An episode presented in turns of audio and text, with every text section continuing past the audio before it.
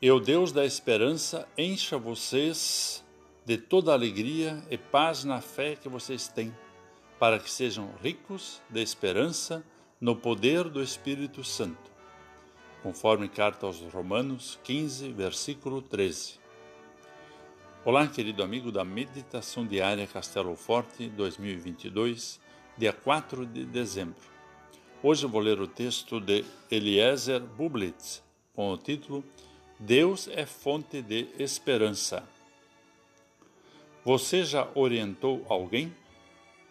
O apóstolo Paulo escreveu para a comunidade de Roma, orientando para resolver os conflitos existentes, que eram fruto de diferenças de hábitos alimentares e da observância de determinados rituais.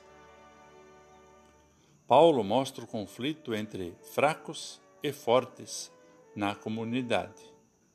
Ele orienta que cabe aos fortes cuidar e apoiar os fracos, para que a tolerância e o Evangelho construam uma convivência em paz.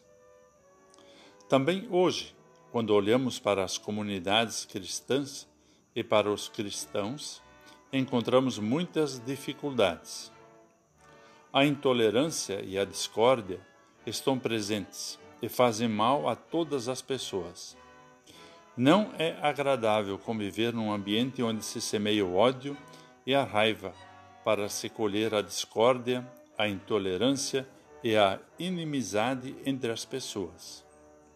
É preciso confiar no Deus da esperança, que sabe que a Igreja sempre esteve em sua melhor forma quando procurou viver com as pessoas mais pecaminosas conforme Lutero.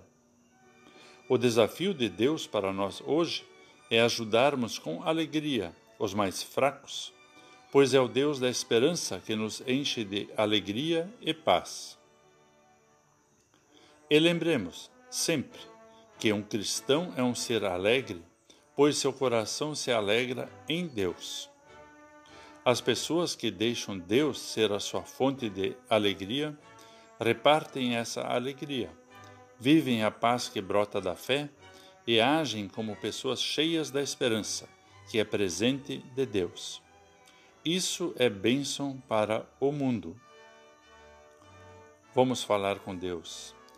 Deus da esperança, continua a ser aquele que nos conduz, também nestes tempos de preparação e espera, para que partilhemos com os fracos e com todos que nos cercam a alegria, a paz e a esperança que recebemos de ti.